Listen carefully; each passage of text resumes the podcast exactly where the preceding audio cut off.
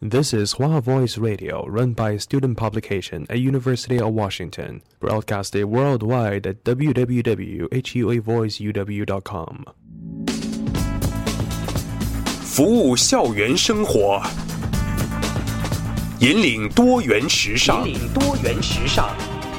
这里是华盛顿大学，华大华生。你懂他吗？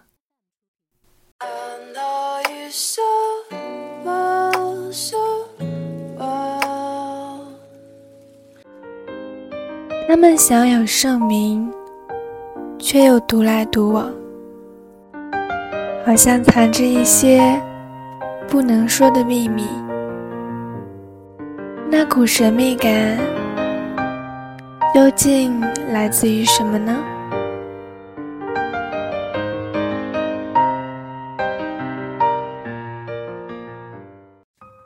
大家好，欢迎来到《灵魂的形状》专栏。我是主播 While。我上大学期间有两门课上都有一位可爱的老爷爷，是同一个人，叫做 Harry。他看起来非常年迈，白发苍苍，虽然身体佝偻，人也很瘦，但是他面色红润，戴着眼镜，一副博学而又求知欲强的样子。我跟他一起上的第一节课，他坐在我旁边。那是一节画画课，画身边的植物，要仔细观察身边的花草树木，然后记录下来它们的形态。对于这节课，我们都是当做一门水课来学，也没有人真的会花心思去认真的听他。但这位老爷爷不一样，他全神贯注的听课。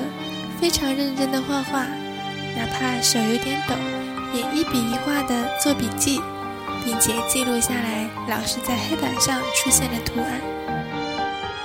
这节课结束以后，我就没有再见过他了。但在我上后来的一节心理课的课上，我又看见了他。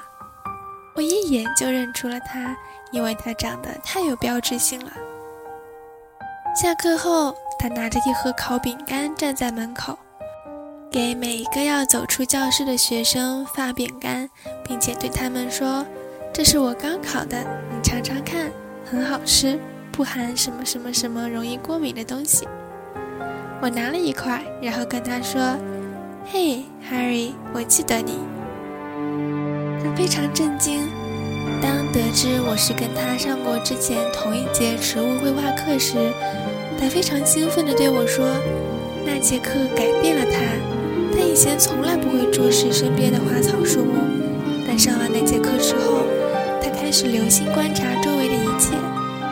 它们太美妙了。”他对我说：“每一个植物都有各自的故事和各自的特点，这非常迷人。”我听完了之后有一些惭愧，因为我对待这些课并没有很用心。是更像是一种敷衍了事的态度。他的态度让我惭愧，也让我开始明白，不要轻易辜负任何一样东西，哪怕是一节水课。这位年迈却在上大学并且用心学习的老人，给我留下了非常深刻的印象。我经常在网络上看到哪个地方的人分享他的故事，写自己。想学习一门新的技术，但是因为年纪大了，所以也学不了。包括我自己也是一样。我现在非常后悔小时候没有学钢琴。其实我学了两天，但老师对我说：“你不适合，因为你性格太毛躁，适合学吉他。”于是呢，我便改学了吉他，但发现我其实并不喜欢吉他。现在很后悔当时没有坚持自己的意向去学钢琴，因为我非常喜欢听各种古典钢琴曲，巴赫、莫扎特这些人的作品陪我度过了一天又一天。我问身边的朋友，如果不考虑任何现实的因素，你现在最想学的是什么？有人说想学服装设计，有人说想学芭蕾，还有人想学一门语言。但至于为什么不学呢？有的人说太忙了，没有时间；有的人说已经过了有童子功的那个年龄了，比如像芭蕾这样需要从小练习压腿这样的技能，长大骨头硬了之后反而更加难以练习。所以这些美好的设想也仅仅是美好的愿望而已。人生什么时候开始都不算晚的道理，人人都知道。但真正在生活中敢开始一种新的体验的却不多。在日本就有一位老奶奶，她一直九十二岁才提笔，九十八岁才出版第一部诗集。她从来不是一个职业写手，却一不小心就成了畅销书作家。这位老奶奶叫柴田丰，是日本最高龄的女诗人，大家都非常亲切的叫她柴田奶奶。即使是九十八岁，我也还要恋爱，还要做梦，还想乘上那天边的云。她的诗句一般很短，一行约十个字，篇幅一般都是在十四行以内。讲讲日常生活小小的感悟，和儿媳聊天，和风儿相处。语言虽然浅显，却充满爱、梦想和希望，给人以温暖和力量。柴田奶奶出生于一九幺幺年，小时候家里做大米生意，所以童年过得还算比较富裕。十几岁时家道中落，她开始做童工养家。第一段婚姻遇人不淑，离婚而告终。直到一九四四年，与厨师柴田的第二段婚姻，才开始了他最幸福的时代。和大多数同龄的日本女人一样，柴田丰老人经历了日本的军国主义时代，也亲眼目睹了战后的复兴崛起，相夫教子，劳作度日。儿子成年。丈夫去世，她开始了在东京郊区一个人的生活。老人这样描述那段孤独的日子：我一个人生活着，护理员每周来六天，六十四岁的独子一周来一天。老实说，每当护理员儿子要回去的时候，我就感到无比孤单。无比的凄凉，但坚强一些，再坚强一些，不要灰心，不要气馁。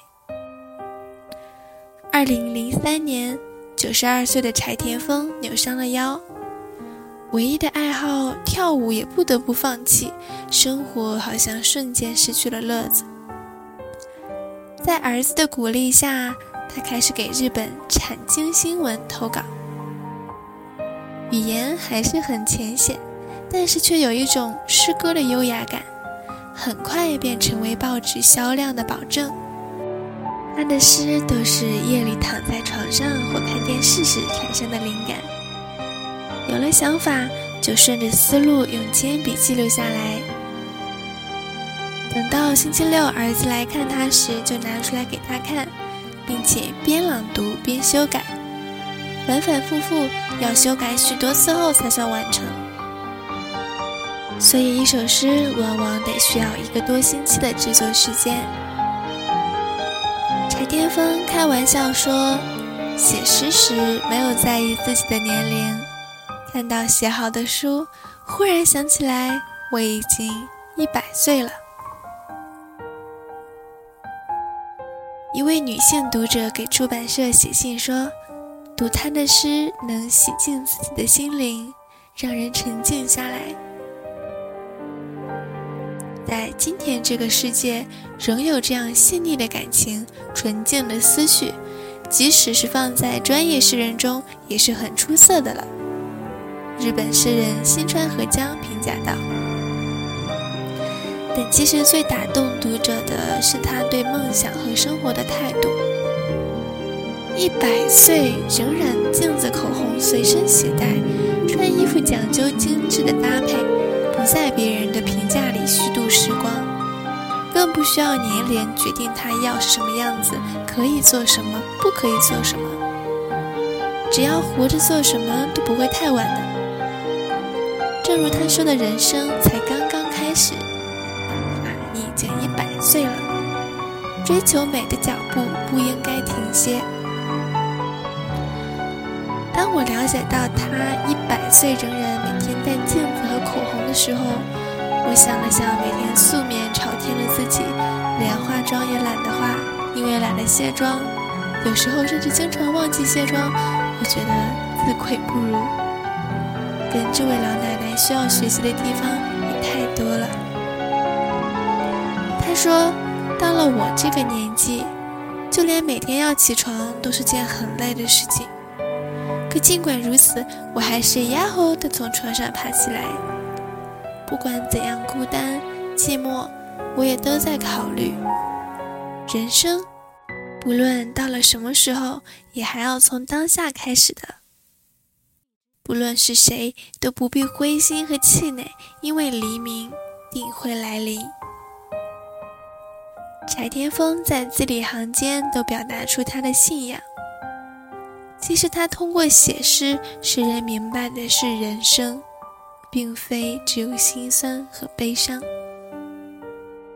我曾经看过一本书，叫做《杜拉斯的情人拉蒙》，其中有一句最有名的句子就是：“我觉得现在你比年轻的时候更美。那时你是年轻女人，与你那时的相貌相比。”我更爱你现在备受摧残的面容，即使眼角有了皱纹，白发苍苍，这位老人却始终不减对生活的好奇与热情。你始终未曾放弃过对梦想的追求。年龄终究只是个数字而已，比起岁月流失，更可怕的是失去做梦的能力。一个人最大的美丽是内在的修养。当皮囊老去的时候，知识底气的就是内涵和气质。所以，无论在什么年纪，都不要气馁，请保持对这世界的热情、好奇，保持一颗赤子之心，找回年少纯真的双眸，把自己活成一束光。谁靠近你，谁就靠近了光。就像我曾经的那句个性签名：“愿你出走半生，归来仍是少年。”罗曼·罗兰说：“生活中最沉重的负担不是工作，而是无聊。”相信最近因为疫情的缘故，大家都已经深刻的体会到了这句话的含义。我甚至还在想，无聊会不会真的会死人？无聊死！如果对生活毫无激情，青春年少也会过得跟老人一样。但是若对生活饱含热情，即使年过百岁，也依旧朝气蓬勃。走过人生一半的路，或许你的年少意气早就被消磨殆尽的时候。也请你依然整理好心情，将日子过得有滋有味，不要灰心啊！在结尾呢，给大家念一下夏天风老奶奶写过的，给我留下印象比较深刻的诗：阳光和微风，从不曾有过偏心，每个人都可以平等的做梦。从前，为了国家，有很多人死去了。现在，一些孩子不堪伙伴的欺凌，自杀了。上帝啊，您为什么不赋予他们活下去的勇气呢？您为什么不大展神威，使发动战争的人，使欺侮弱小的人跪倒在地呢？希望你们喜欢。今天的节目就到这里啦，感谢您的聆听。我们下次再见，拜。